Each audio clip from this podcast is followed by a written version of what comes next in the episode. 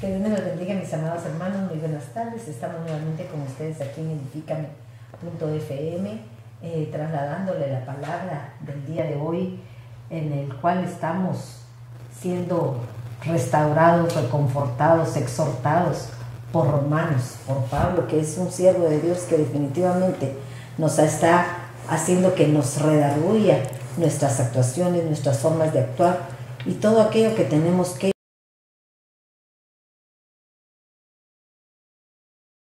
hemos visto cada uno de los capítulos de Romanos desde el 1 al 6 y cada uno nos muestra en, en, qué, en qué lugar, en qué etapa de nuestra relación con el Señor hemos estado. Y de que podamos reconocer que Él a pesar de nuestra humanidad siempre da la mía extra trasladándonos un regalo inmerecido que es la gracia para poder eh, perseverar a pesar de que hay una ley en nuestros miembros que siempre nos domina. Pero increíblemente hoy estamos en, en Romanos 7 y nosotros le hemos puesto de nombre alcanzando el perfeccionamiento. ¿Por qué le pusimos así? Porque definitivamente el capítulo 7, eh, el 7 nos habla de una perfección y nosotros queremos eh, ver cómo podemos lograrlo, aunque como humanos definitivamente no lo vamos a lograr tan fácilmente, pero increíblemente cuando empieza Romanos 1 nos dice, hermanos, les hablo como a quienes conocen la ley, como a quienes conocen. No le estaba hablando a una gente ajena al conocimiento de la ley. Y la ley, por supuesto, son los mandamientos, son aquellas reglas, aquellos límites que nos ponen desde el principio de la humanidad para que podamos establecer una correcta relación con los demás y aún una correcta relación con aquel que nos creó. Porque recordándonos un poquito del pasado, me recuerdo que en el, en el Edén, aún a Adán y Eva le pusieron límites, un límite, un límite y que su propia humanidad, su propia debilidad los venció y los sacaron de esa bendición que ellos tenían adquirida por, por ser los elegidos para ser una raza escogida por el Señor. Pero a partir de ahí nos damos cuenta de que definitivamente el ser humano carece de esa fuerza de voluntad a causa de las propias debilidades que tenemos cada uno, porque somos humanos. Definitivamente cuando salimos del huerto ya no somos aquellos seres eh, de luz, aquellos seres vivientes, sino nos convertimos en seres humanos que estamos eh, expuestos a que nuestra carne, a que nuestras debilidades, a que eh, las leyes que son propicias en nuestros miembros a veces nos consuman y nos dominen. Pero me gustaba este, eh, como principio a Romanos, que dice, hermanos, les hablo como a quienes conocen la ley. ¿Acaso no saben que uno está sujeto a la ley solamente en la vida? Definitivamente. Nos damos cuenta que mientras vivimos tenemos que aceptar que hay límites en todo lo que nos rodea. Estamos en esta tierra desde que nacemos. Tenemos límites de bebés, ¿verdad? Hay un momento para dormir y otro momento para llorar, otro momento para comer. Pero desde el principio el Señor implanta determinadas reglas eh, que nos van a servir de una u otra manera para poder vivir y tener una correcta relación con los demás.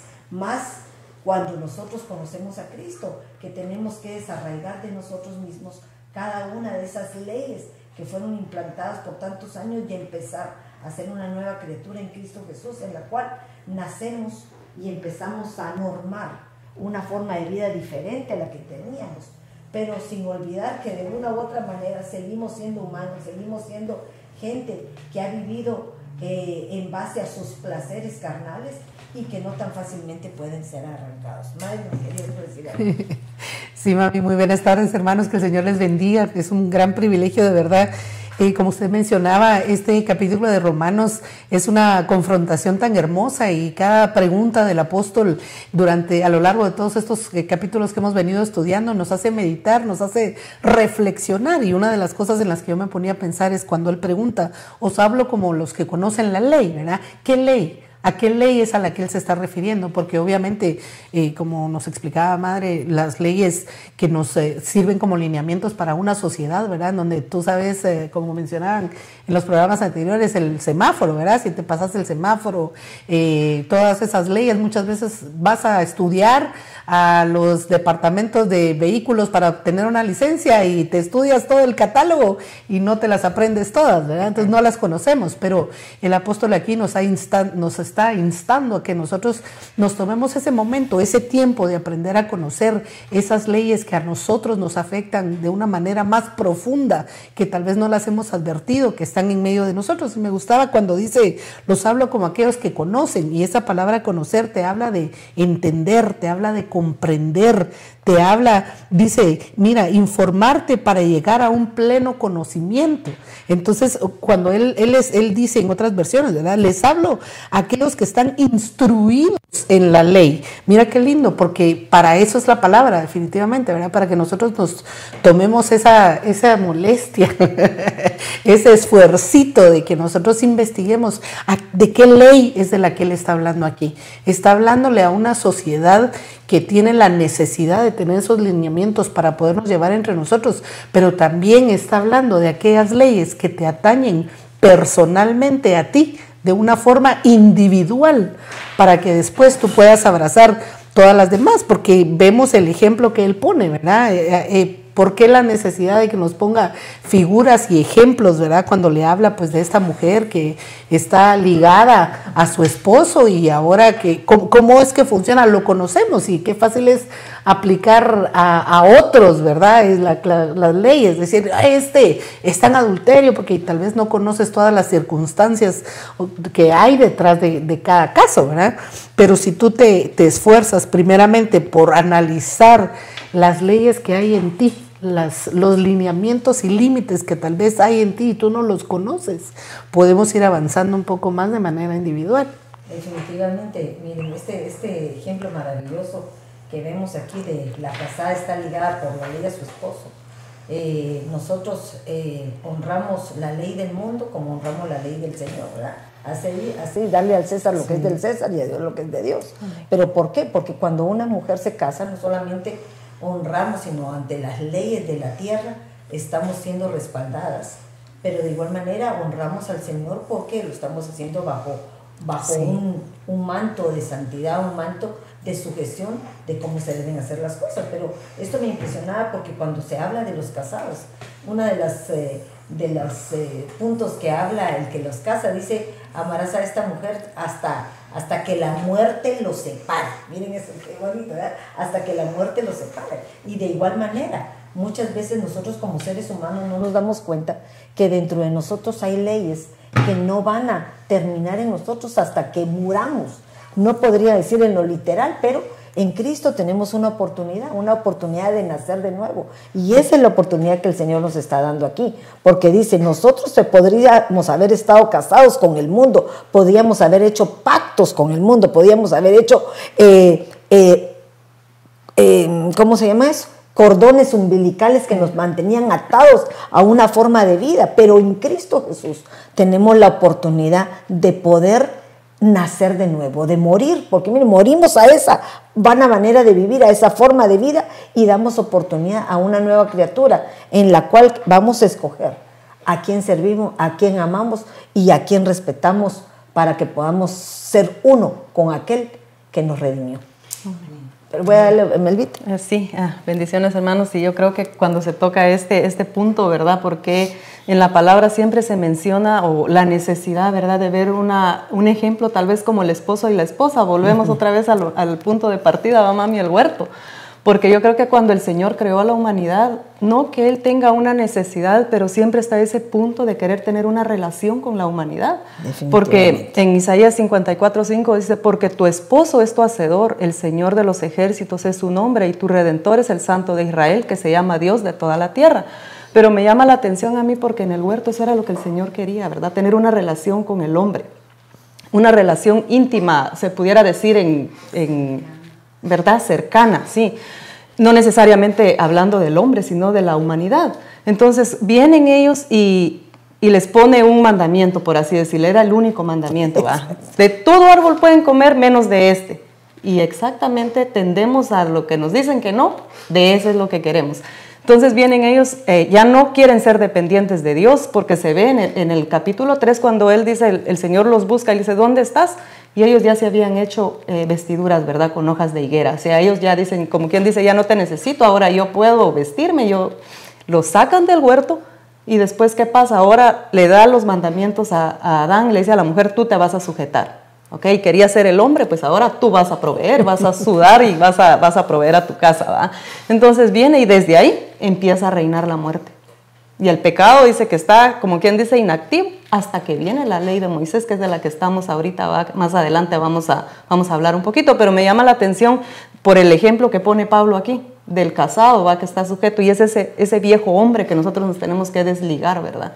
Y definitivamente, porque fíjate que aquí nos está hablando, que dice que si nosotros nos uniéramos con otro, estando casados, somos adúlteros. Y la palabra de Dios nos habla perfectamente que hay, por ejemplo, Israel fue adúltero contra el Señor, la cual se le extendió una carta de divorcio. ¿Por qué? Porque su manera de comportarse no era de acuerdo a la fidelidad que le demandaba el Señor por todo aquello que había dado, porque Él dio su vida por la iglesia, dio, eh, por, por amor, dio todo. ¿Y qué pasó con el pueblo de Israel? Lo despreciaron lo, y prefirió tener amores con otros, ¿verdad? Porque hasta eso lo reclama. Cosa que tarde o temprano nos damos cuenta que muchas veces a nosotros como humanidad venimos y caemos en ese error. A pesar de que el Señor nos sacó de esa vana manera de vivir y nos da una oportunidad de tener una nueva relación de bendición, siempre caemos en el error de buscar lo que muchas veces nos convino o lo que muchas veces a nivel humano creemos que es lo correcto.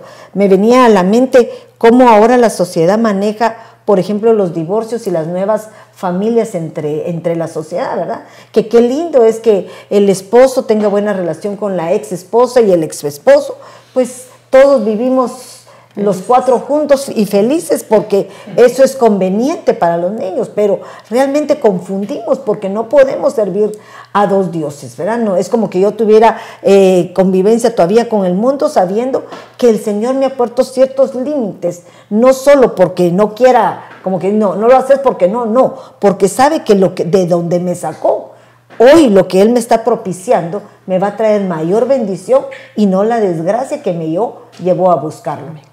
Eriquita, ¿qué querías? Ah, Dios les bendiga. Es que sí me, me, sonaba mucho lo que usted decía desde el principio, cuando decía, ¿acaso ignoráis hermanos? Pues hablo que los que conocen la ley, o sea, esto es para los que conocen la ley. Esto no se le puede eh, pedir o se le puede exigir a una persona que no conoce la ley. Pero hubo una de las palabras que a mí me encantó aquí que dice que la ley tiene jurisdicción sobre una persona mientras vive. Y por lo que usted hablaba acerca del ejemplo que pone aquí, aquí Pablo, acerca que de la mujer está casada, ¿verdad? Con su marido y mientras él vive, pero si se llega a juntar con otro es adúltera porque hay una jurisdicción. Entonces esa palabra jurisdicción me encantaba porque dice en su original que dice que es enseñorearse, es gobernar es tener dominio sobre, este, es regir y tener una autoridad.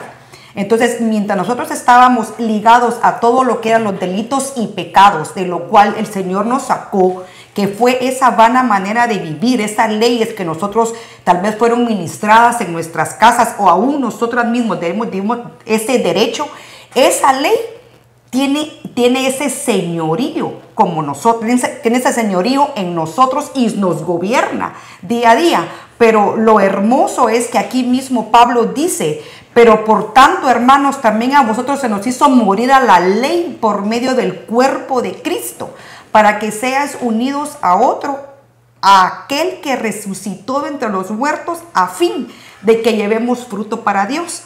Entonces nosotros ahora, es cierto, ya no estamos bajo la ley, aunque el Señor dijo que Él vino a cumplir la ley, Él no vino a abolirla, pero aquí estamos hablando de una ley de la cual se formó en nosotros, ha tomado como ese señorío, ha, hecho, ha, hecho nosotros como ese, se rige sobre nosotros, pero ahora nosotros que estamos en Cristo, tenemos, estamos unidos a ahora a Él. Por lo tanto, ahora nosotros debemos de llevar ese fruto para Dios, ¿verdad?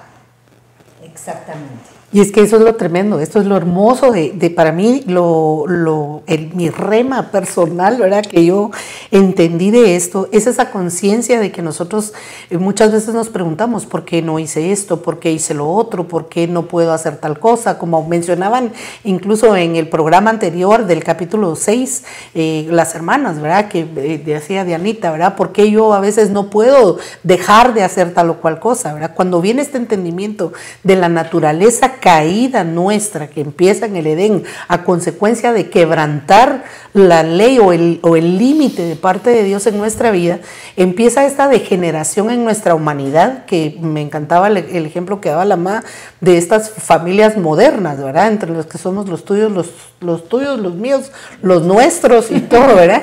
Y, de alguna manera se han tenido que adaptar las leyes y, o van cambiando y modificando las leyes a conveniencia de cómo el ser humano ha ido en degradación de la moral de parte de Dios, de lo el plan original que Dios tenía para nosotros. Entonces cuando Pablo nos habla aquí, ¿verdad? Me encantaba el versículo que leías, yo lo leía en otra versión en donde dice, de modo semejante vosotros también, hermanos míos, al estar injertados en Cristo, que es lo que nos aplica ahora a nosotros, ¿verdad? En esta época que nosotros estamos viviendo, la era de la gracia, la era del Espíritu Santo, la era en donde ahora nosotros tenemos también aditivos, nuevos lineamientos de parte del Espíritu Santo, que es el que viene a hacer esa, esa luz, ¿verdad? Esa guía para que nosotros podamos entender a través de la palabra que el reconocimiento de las leyes en ti, en, a,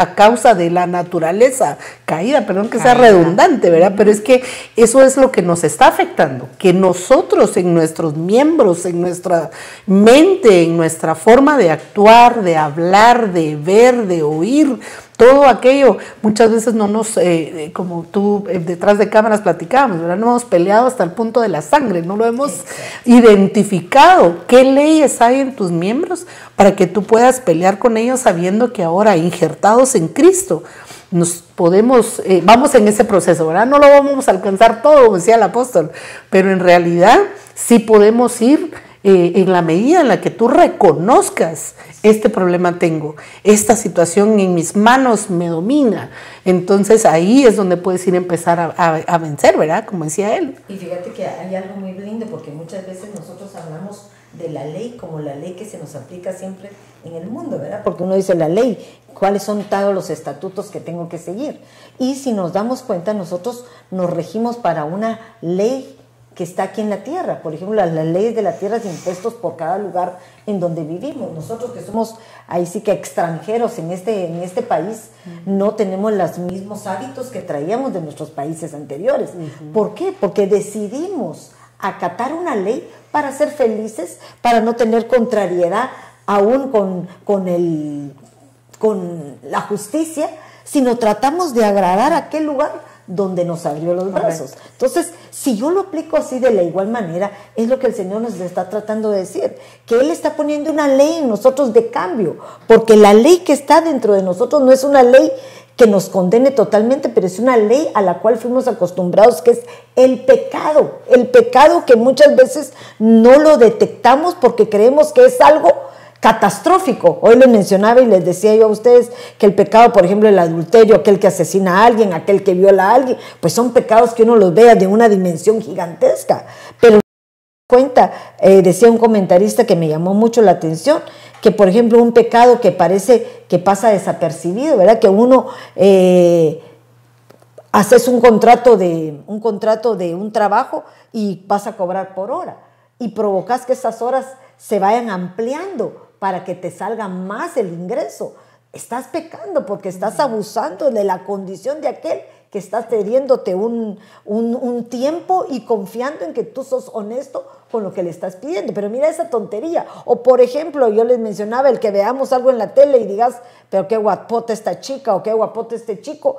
Uno dice, no, pero ¿qué tiene que uno vea? No, aún ahí hay una transgresión en la cual nos separa de la ley del Señor, porque nos hace eh, pensar y creer que estamos haciendo lo correcto, pero nos dejamos llevar por una influencia que es esa ley del pecado. Miren, la ley del pecado, no la ley que te hace actuar correctamente, porque cuando yo hablo de la ley perfecta de parte de Dios, nos hace permanecer en el lugar correcto sin ser dañados, sin ser eh, eh, lastimados, sino todo lo contrario. Caminamos como caminamos en esta ley del mundo que nos hace respetar y que nos evitamos tener problemas con la ley. ¿Tú querías decir algo, Melvita? Sí. Y es que yo creo que el apóstol Pablo lo que quiere dejar claro aquí en, en todo esto, porque desde el capítulo 5 nos está diciendo, yo creo que desde el principio, mamá, que no estamos bajo la ley. Viene y nos sigue, pero en el 7 él se extiende mucho en esto. Entonces él quiere, quiere hacernos ver esas leyes que están, porque más adelante vemos ¿va? que hay una ley en nuestra mente, que hay ley en nuestros miembros, que está la ley del Señor. Pero lo que él nos quiere dejar bien claro es, por ejemplo, Romanos 3:20 dice, por porque por las obras de la ley ningún ser humano será justificado delante de él, pues por medio de la ley viene el conocimiento del pecado. Yo creo que eso es base para, para ver todo lo demás, ¿va? Porque muchas veces, aún yo creo que viniendo sin mencionar religiones ni nada de eso, pero a veces uno mismo quiere hacer cosas para agradar a Dios cuando el que ya lo hizo todo fue Jesucristo. Cuando dice aquí va, cuando estamos, eh, venimos al Señor y nos unimos a su cuerpo, es ahí donde ya, ya nos, como decía Pablo, ya no vivo yo, más Cristo vive en mí, ¿verdad? Por ejemplo, Gálatas 5:23 también menciona los, los frutos del Espíritu, pero dice que el, que el que está fructificando en el Espíritu, para ese no hay ley. Y está hablando de esa ley, ¿verdad? Porque entonces estamos dando frutos buenos para Dios, porque ahí vemos más adelante que dice que no podíamos dar unos frutos buenos, eran frutos para muerte cuando estábamos en el pecado, pero ahora por eso estamos unidos a Cristo, solo ahí podemos dar buenos frutos. Y mira cómo es eh, la vida, porque muchas veces nosotros hemos vivido a través de todo el recorrido que tenemos en una ley, en una ley del pecado, porque fuimos enseñados y mal habituados, ¿verdad? Porque yo diría, bueno, ¿por qué, ¿por qué soy enojada? Ese es, un, es uno de los pecados, ¿verdad? ¿Por qué te airás contra tu hermano? Pero, el, pero es un enojadito eh, medio, medio. ¿Por qué miento? Que son cositas que uno puede decir, no, hermana, yo no lo hago. Claro, todo el mundo en algún momento cae en esa ley del pecado que nos hace hacer cosas que no tendríamos que hacer. Aunque cuando conocemos al Señor, yo les hablaba de que hay un momento en que la conexión que tenemos con Él, lo, que realmente nos hace permanecer, yo me ponía en sus atrios, metida en aquella, en aquella comunicación con Él, es que podamos tener la correcta conexión. Porque cuando uno conecta bien, se da la luz. Pero cuando está a medias, no se da. Entonces, ¿cuál es esa conexión que necesitamos? Es esa llenura del Espíritu Santo que al ser llenos de Él nos va a redarguir y nos va a hacer que a pesar de que volvemos a caer en nuestras debilidades, al momentito podemos reaccionar y decir, no, no, esto no está bien, tengo que corregirlo. Y sabe que yo pensaba que también una de las formas de conectarnos con Él es tener nuestro nivel de amor tan alto, estar buscando esa comunión constante en donde nuestro amor nos permita que el temor del Señor venga sobre nosotros. Porque fíjese que meditando sobre lo que usted estaba diciendo, venimos de nuestros países muchas veces con malos hábitos, malas costumbres. Allá tirabas la basura por la ventana y ¿qué te importaba? Aquí te ponen una multa de mil dólares y a ver si vas a tirar un papelito mísero por la ventana. Ni se te ocurre. Allá llevabas a tu hijo aquí enfrente, en el carro, y al otro aquí parado, y a los otros aquí, y todo el mundo parado haciendo bulla en el carro. Aquí todos bien sentaditos con sus cinturones, si no tenés una silla, no te moves de tu lugar en donde estés, no me puedo ir a ningún lado, ahí está el carro, no puedo ir, no tengo silla. Entonces, no hace, aprendiste a respetar una ley, ¿por qué no hacer lo mismo de una manera espiritual si es bien para ti? por, el temor. por el temor. Pero mira esto, de una u otra, mira, mira qué enseñanza, porque qué misericordia de Dios que sin la ley que teníamos, por nuestra falta de conocimiento, teníamos a nuestros hijos, como tú decís, ¿verdad? Gente que allá en ignorancia, en pobreza, lo que quieran en nuestros países, por la necesidad pueden andar hasta cinco en una moto. Exacto. Y dice uno, Señor, ¿cómo los libras? Y aquí andamos con un niño y necesitamos cinturón, el perfecto eh, car seat para poder andar. Pero mira esto, lo lindo de esto es que aprendiste que lo que te está propiciando es seguridad de vida, igual en el Señor. Cuando la ley perfecta del Señor es ejercitada en nuestra vida, nos da vida y no muerte. Y mire qué lindo, porque es lo que dice justamente Romanos 7.5. Porque me gustaba, porque mire cómo lo pone en diferentes tiempos. Porque mientras estábamos en la carne, es decir, estábamos en el pasado, ¿verdad? En la carne, las pasiones pecaminosas despertadas por la ley actuaban en los miembros de nuestro cuerpo a fin de llevar un fruto para muerte. Pero ahora hemos quedado libres. O sea, aquí hay dos tiempos. Un tiempo pasado de lo que nosotros eh, deberíamos verdaderamente estar ejecutando como aquellas cosas en el pasado. No las deberíamos estar peleando ahorita porque ahorita ya estamos en novedad de vida. Pero ahora hemos quedado libres de la ley, habiendo muerto a lo que nos ataba. Ah, entonces, ¿qué quiere decir? Que no hemos muerto. Cuando hay cosas que vienen a afectarnos en esa ley y nuestros miembros, en esas cosas que no hemos podido vencer, es porque de alguna manera no hemos muerto a ellas, no hemos estado conscientes de la necesidad de hacer, de morir con Cristo, como dice, ¿verdad? De morir con Cristo y resucitar con Cristo a novedad de vida, porque dice, de modo que sirvamos en la novedad del Espíritu y no en el arcaísmo de la letra. Pero me gustaba esto, cómo en, en dos versículos se va a un tiempo pasado y a un tiempo presente, que debe haber una diferencia en nuestra vida de cómo lo estamos haciendo. Eh, me, me, me, me, gustaba lo que ustedes dos hablaban acerca, eh, tú mencionabas, Melvita, algo que decía de que, de que todo esto viene a raíz de lo que pasó en el huerto, ¿verdad? Y usted mencionaba, porque ¿quién nos enseñó? ¿verdad? Porque todo viene a raíz de lo que fuimos enseñados, lo que fuimos enseñados en nuestras casas, de lo que vimos, de lo que, de lo que vivimos.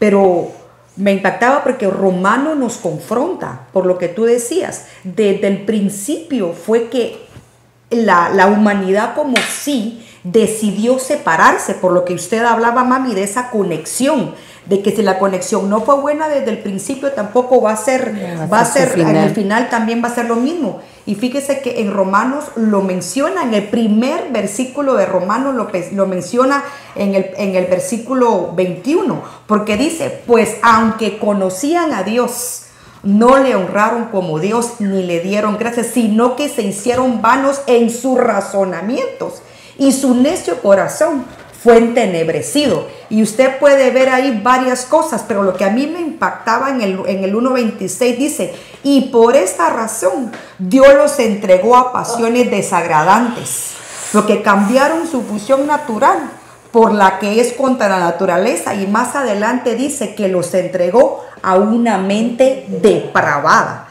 Entonces pienso que Romanos desde el principio nos está mostrando que todo lo que, lo que nosotros debemos de reconocer que hay en nuestra alma y en nuestro, en nuestro corazón es aquellas cosas que nosotros no hemos podido vencer por lo que decía Madeleine. No hemos muerto todavía, aunque ya eh, digamos que ya no estamos en la ley, ya, ya dejamos eso pero todavía nuestra carnalidad es, no la hemos podido vencer, no hemos muerto, por lo tanto, seguimos haciendo las cosas que desagradan a Dios y nosotros lo sabemos, porque tenemos al Espíritu Santo de Dios dentro de nosotros y dice, mm, eso que hiciste estaba mal, ay Señor, perdóname, ya no lo voy a volver a hacer, pero el otro día lo volvemos a hacer. Por eso me, me impactaba, porque aún Pablo le dice, miserable de mí, ¿quién me librará de este cuerpo de muerte? Porque nuevamente volvemos a caer. ¿Y, no será que también hay eso, la mala comprensión de que hay un abuso de la gracia? Porque uno dice, no, vivimos bajo la gracia, ya la ley, ya no, no, no, sí. sí tenemos que tener una ley, sí tenemos que aprender cuáles son los mandamientos, sí tenemos que aprender cuáles son las, las ordenanzas, qué es lo que el Padre nos dejó, lo que el Hijo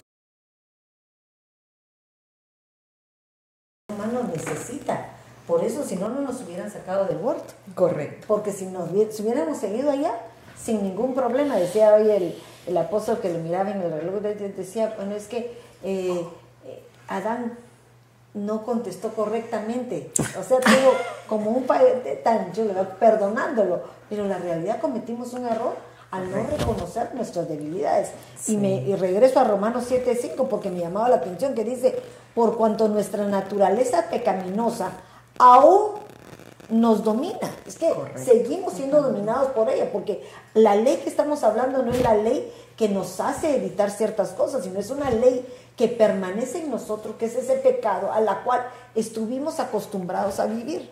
Porque yo me pongo a pensar, si yo viví en un mundo en donde, perdónenme que se les mencione esto tan, tan grotesco, ¿verdad? Pero en donde la gente no utilizaba ropa. Para mí es normal ver a todos a mi alrededor sin ropa. Porque no hay malicia en mi No hay morbo. No hay morbo. Pero si ahora yo vengo a una sociedad en donde todos usan cuello hasta aquí, para mí es difícil tener algo que me presione en mi cuerpo, porque definitivamente no lo voy a poder hacer con facilidad, pero por eso mismo me, me llamaba la atención, aún me domina. ¿Qué pasaría a una persona que ha vivido con cierta libertad? Quisiera quitarse a cada rato la ropa, ¿verdad? Hablando así. De igual manera nosotros, en el pecado, que estuvimos acostumbrados porque creímos que era normal, creímos que era aceptable. Por ejemplo, aquellas personas que vieron que su papá le pegaba, abusaba a su madre, y ahora él lo hace, y uno dice, pero ¿por qué? ¿Por qué se repite? Porque fue una forma de vida, porque hay una ley en los miembros que de una u otra manera traspasa a las generaciones y las herencias generacionales llegan hasta la tercera y cuarta generación y se vuelve a repetir el ciclo. Un carácter mal, porque ¿qué es lo que trae agresión? El carácter, las palabras, eh, la rebelión, la desobediencia y todo eso conlleva a que tenemos resultados de esa ley en nuestros miembros que tarde o temprano nos domina. Sí, y es que mami, cuando nosotros, yo creo que cuando nosotros venimos al Señor, no, no tenemos totalmente conocimiento de lo que es la palabra ni nada de eso.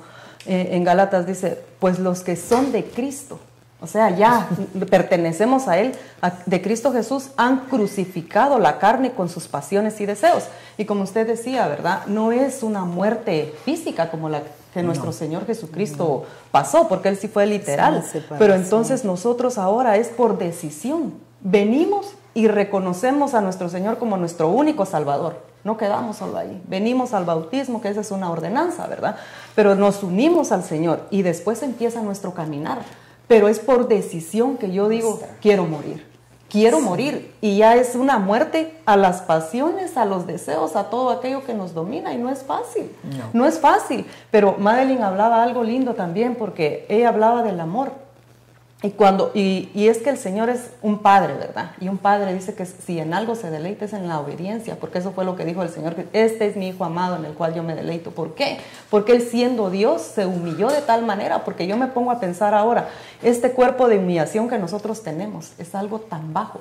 Y solo pensar que un Dios todopoderoso viene y toma un cuerpo de bajeza, Solo ahí es una humillación terrible, ¿verdad? Y, es eh, impensable, pero entonces ahora nosotros decidimos morir por amor, porque la obediencia está muy ligada al amor. Entonces tú amas y ni siquiera voy a decir yo, ahí tengo que obedecer. No, obedecemos porque amas y no estás mirando, solo quieres agradar a la razón de tu amor, ¿verdad? Y fíjate que me llamaba la atención lo que tú hablabas, porque Romanos 7:7 dice, ¿qué concluiremos? Que la ley es pecado. E inmediatamente responde, de ninguna manera. Pero ¿a qué ley se está refiriendo? A esa ley que el Señor nos proporciona ahora para poder disciplinarnos, para poder educarnos, para poder llevarnos a esa verdadera relación de paz, de santidad, para lograr el propósito que Él tiene con nosotros. Porque hay eh, un versículo en Tesalonicenses que me encanta que dice que el, Dios de paz, o santifique por completo. Pero habla de espiritual mi cuerpo. Nosotros somos seres tripartitos y para nosotros poder tener una relación con aquel que nos llamó, tenemos que tener paz. Pero primeramente paz con nosotros mismos. Mire lo que dice, amarás a tu Dios sobre todas las cosas, a tu prójimo como a ti mismo. O sea, lo segundo es tú.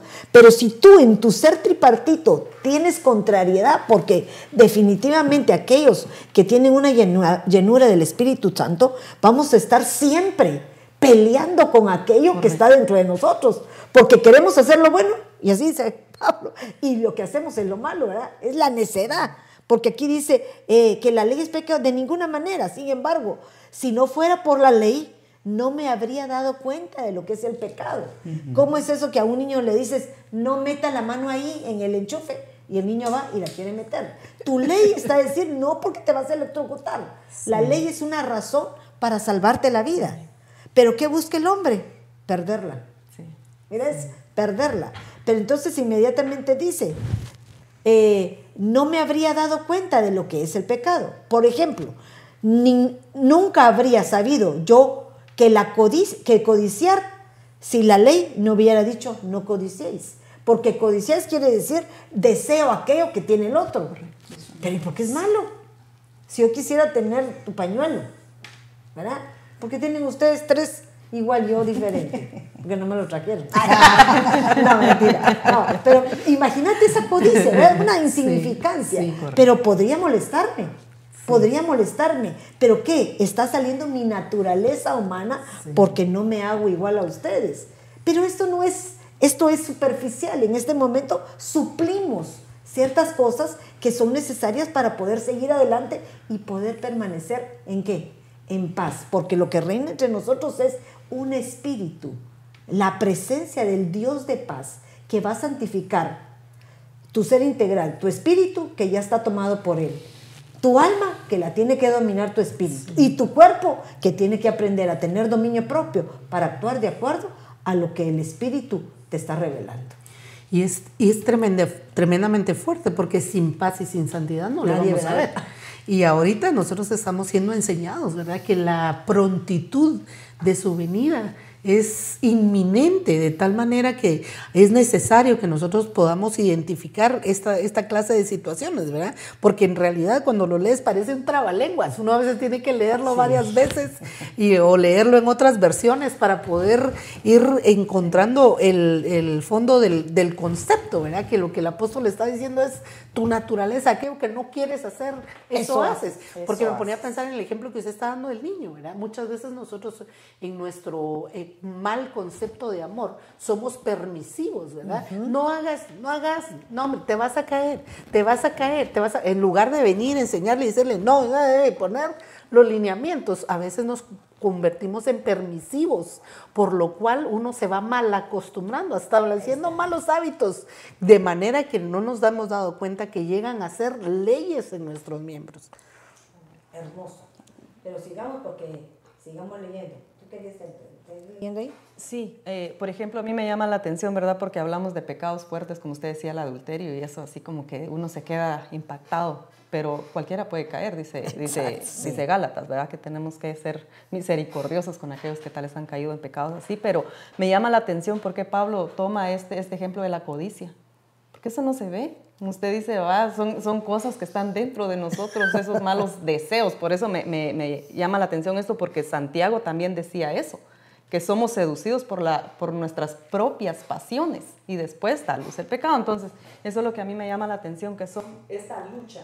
Nosotros debemos, es un tiempo tan hermoso, Madre, para poder reconocer. Así es, Estamos en un año de reconocimiento y somos nosotros mismos. No, no te voy a estar juzgando a ti, qué es lo que, lo que a ti te está afectando, no, qué me está afectando a mí, ¿verdad? Reconocernos para poder seguir adelante.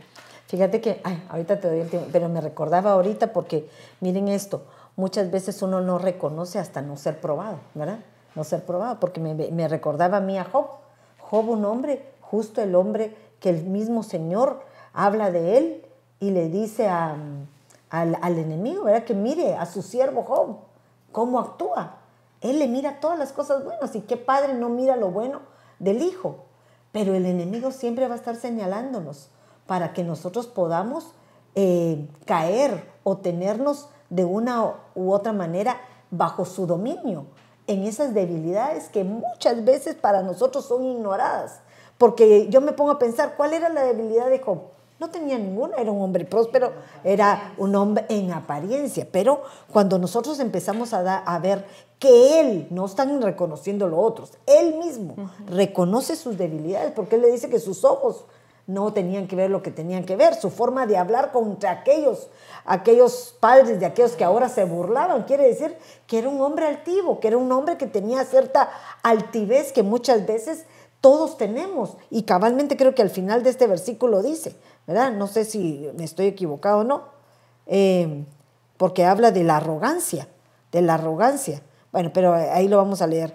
Pero en el momento en lo que yo quiero trasladar es que Job siendo un elegido como tú, como yo, porque definitivamente estamos día con día peleando con esa ley que está dentro de nosotros, que no es fácil eh, arrancarla ni sacarla de primas a primera, por eso pecamos más al decir que somos santos y puros, ¿verdad? Que somos, ya hemos alcanzado una estatura, no, todo lo contrario. Creo que somos dignos delante de los ojos del Señor cuando tú y yo reconocemos que todavía hay una, una ley que funciona en ti porque fuiste acostumbrado. Por eso me gusta siempre comparar a, Daniel y a Sansón, ¿verdad? Un Sansón que fue llevado cautivo por las debilidades de sus padres que no fueron corregidas en el tiempo preciso. y un Daniel que fue educado correctamente sin tener al Espíritu Santo, porque era una época sin el Espíritu. y entonces se fue a un lugar y pudo permanecer ileso. Él dice, se propuso en el corazón no contaminarse. Entonces, una propuesta quiere decir, voy a hacer eh, eh, la mía extra. Es como cuando tú te propones eh, meterte a una dieta. ¿Qué haces? Es una propuesta a ti mismo, ¿verdad? Ay, Señor, ayúdame. Sí, Él te va a ayudar, pero tienes que poner por obra la fe que tienes de poder lograr lo que decides. Pero Daniel dijo que no. Pero ahora, si yo veo en, lo escondido, en lo escondido, ¿qué fue lo que le pasó a Daniel? Tuvo padres que no se mencionan. Pero qué mayor ejemplo para un padre que tu hijo dé el testimonio de la obra que ellos hicieron. Y es lo que muchas veces se nos sobría. Por eso muchas veces la palabra nos confronta y nos dice tal, tal la madre, tal la hija, ¿verdad? Que son cosas difíciles para ver, pero definitivamente a nosotras las madres es a las que nos va a avergonzar un hijo mal educado, porque en nosotros recae la responsabilidad de poder perseverar, en las cosas que Dios puso, que le enseñáramos. ¿Qué dice de, los mandamientos? ¿Qué dice la ley? No dejes de enseñarse ni de día ni de noche en el camino, cuando comas, cuando te levantes, cuando... O sea, a toda hora. Las reglas básicas, por ejemplo, de un gracias, buenas tardes, buenas noches, son tonterías que uno dice, ay hermana, pero ¿para qué tanto si el niño no quiere? Pero si en eso somos, eh, si en lo poco me fuiste bien, ¿en dónde te voy a poner cuando tengas más oportunidad? El niño no puede ser educado, menos va a ser disciplinado en una ley de parte de Dios que nos exige un dominio propio en aquellas áreas que muchas veces son difíciles de dominar. Sí, de verdad que es algo bien, bien tremendo. Yo me pongo a pensar aquí, por ejemplo, tengo un niño va en la escuela y cuando yo, cuando él entró a la escuela, yo me puse a leer el folleto y miran más la disciplina que cualquier otra cosa. ¿no? Yo me impacté cuando me dijeron que, que, de, que de año, por ejemplo, si perdían el año, no es como allá en nuestros países, pierden el año y repiten. No, aquí siguen. Y ahí fue donde yo dije, no, esto está difícil, entonces que se discipline. Pero siguiendo un poquito en Romanos 7.9 dice, y en un tiempo yo vivía sin la ley pero al venir el mandamiento, el pecado revivió y yo morí. En el 7.10 dice, y este mandamiento que era para vida, a mí me resultó para muerte. Entonces aquí es donde, donde vemos, ¿va? dice que antes de venir, de venir la, la ley, de ser la ley, el pecado estaba inactivo estaba como quien dice esperando, va, que nos pusieran reglas, nos pusieran restricciones para venir y actuar, porque es el aguijón, es el, aguijón, va. Entonces nos ponen todos estos lineamientos, entonces viene el pecado. Ahí dice que revivió el pecado. ¿Y, y qué? Por ejemplo, a la adúltera que le llevaron al Señor Jesucristo, va, viene. ¿Qué fue lo que hizo, lo que hizo el aguijón? La, la, sedujo tanto, viene, ella cae y después ¿qué? Mátenla porque eso era lo que estaba pasando en ese momento, va, pero la gracia estaba ahí. Así es. A mí una de las cosas que me, me cautivaba con esto es que durante mucho tiempo yo siempre me justificaba porque decía, si el apóstol Pablo, siendo el apóstol, decía, lo que yo no quiero hacer, eso hago, ¿cómo no me va a pasar a mí? Decía yo, ¿verdad? Porque en esos versículos del 14 al 19, él hasta lo, lo hace referencia dos veces, ¿verdad? Sí, pero hace ese énfasis en que lo aquello que yo no quiero hacer estaba tan establecido, ¿verdad? En, su carne, en su humanidad, que entonces pareciera como que, bueno, pues yo no puedo, ¿verdad? Simple y sencillamente no puedo. Pero me gustaba que en el capítulo 6 Dianita decía, ¿verdad? Que nosotros teníamos que hacer un esfuerzo de esa búsqueda constante de aquellas cosas que nosotros no podemos vencer. Entonces entendí que el hecho de que el apóstol está explicando que, que aquello que lo quiere hacer no es una permisión, no es que nosotros podamos decir, bueno, pues simple y sencillamente no puedo. Hay una ley en mí que no me deja y entonces yo no puedo hacer las cosas. No, tiene que haber en nosotros, sí hay una forma en la que nosotros tenemos que dar, eh, buscar ese hombre interior, dice él, ¿verdad? Porque en el hombre interior me deleito con la ley de Dios. Y entonces empieza a describir él esa lucha que tiene entre aquello que él no puede hacer, pero que hay una ley en su mente que sí, eh, que, que puede ser sustituida por la ley perfecta. Exacto. Y mira qué hermoso esto, Mael, porque me, me, impresionaba, porque muchas veces nosotros actuamos por instinto.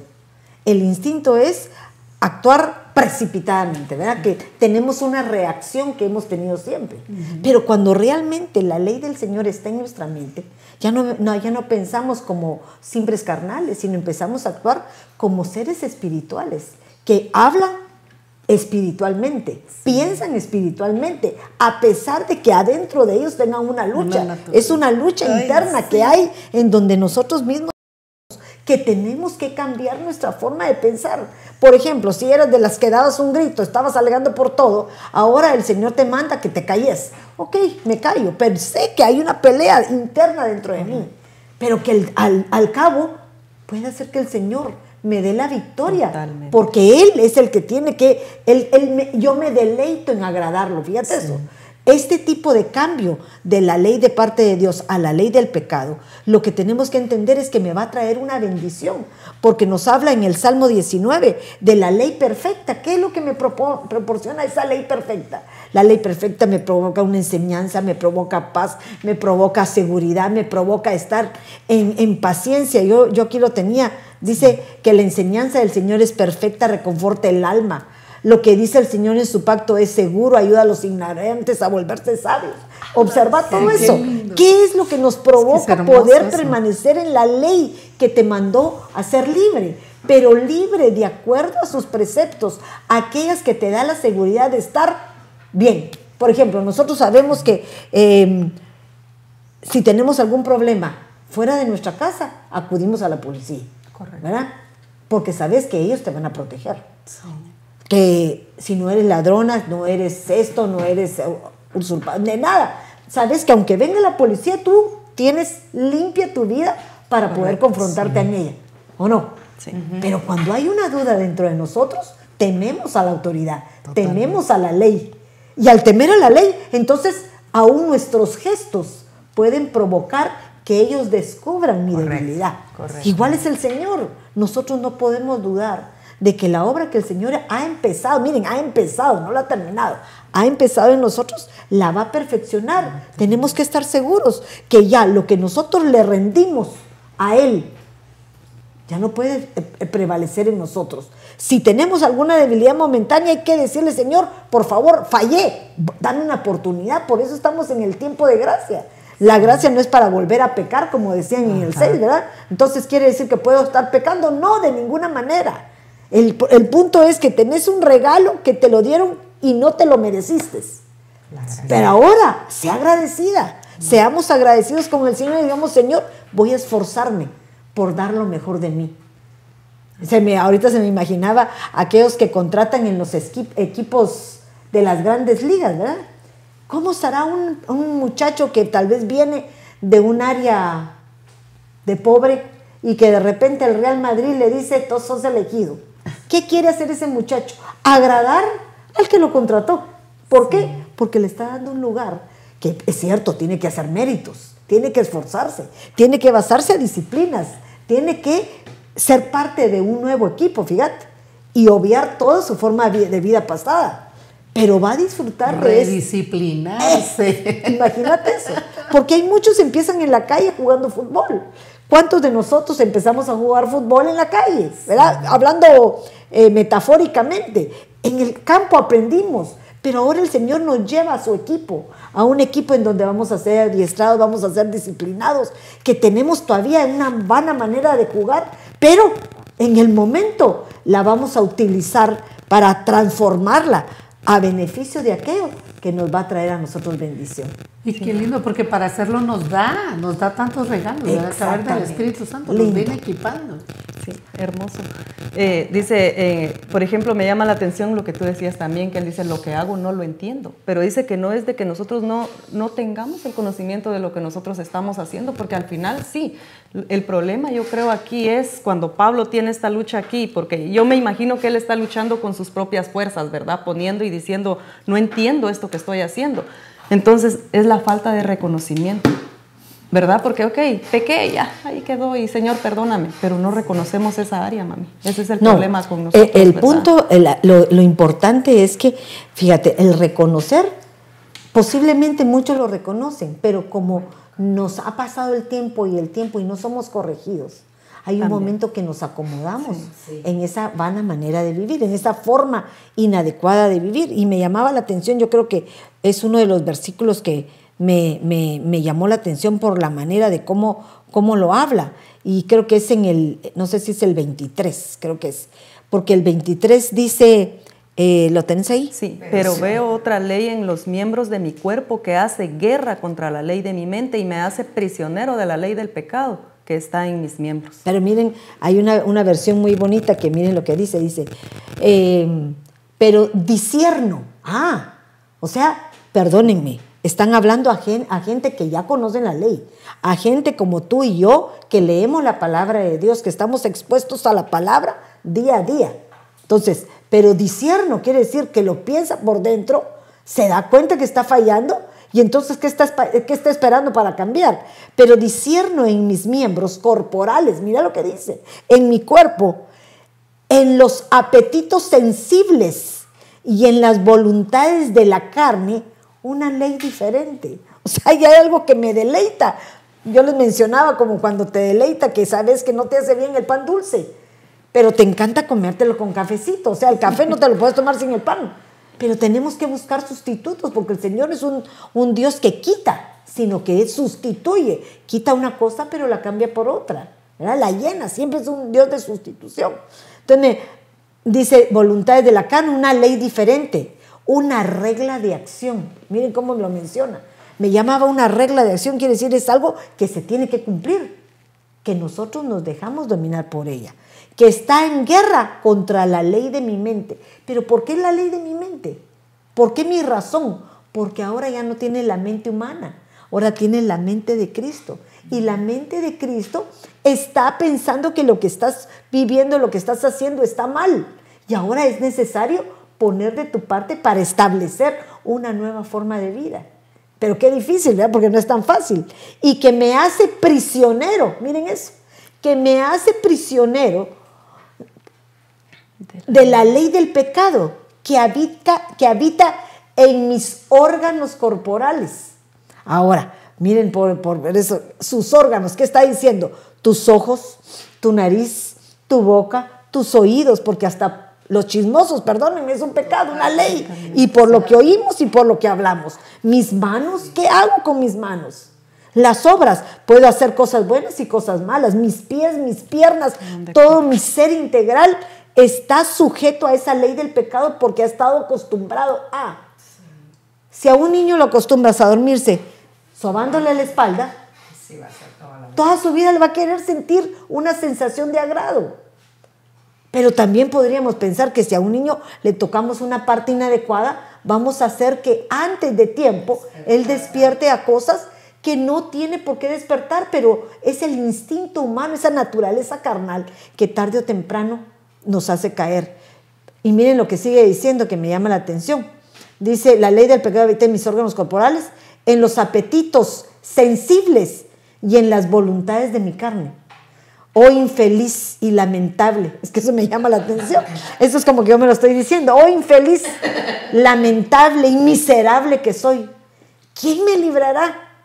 Y librará de estos grilletes de este cuerpo de muerte. O sea, que el culpable que nosotros no podamos morir en Cristo totalmente es tu cuerpo, porque siempre revive al pecado y no muere completamente.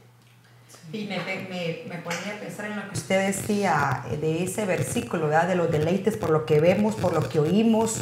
Y no fue así al principio, cuando se presentó la serpiente. Exacto. Ella primero, ella primero lo que hizo fue que le habló.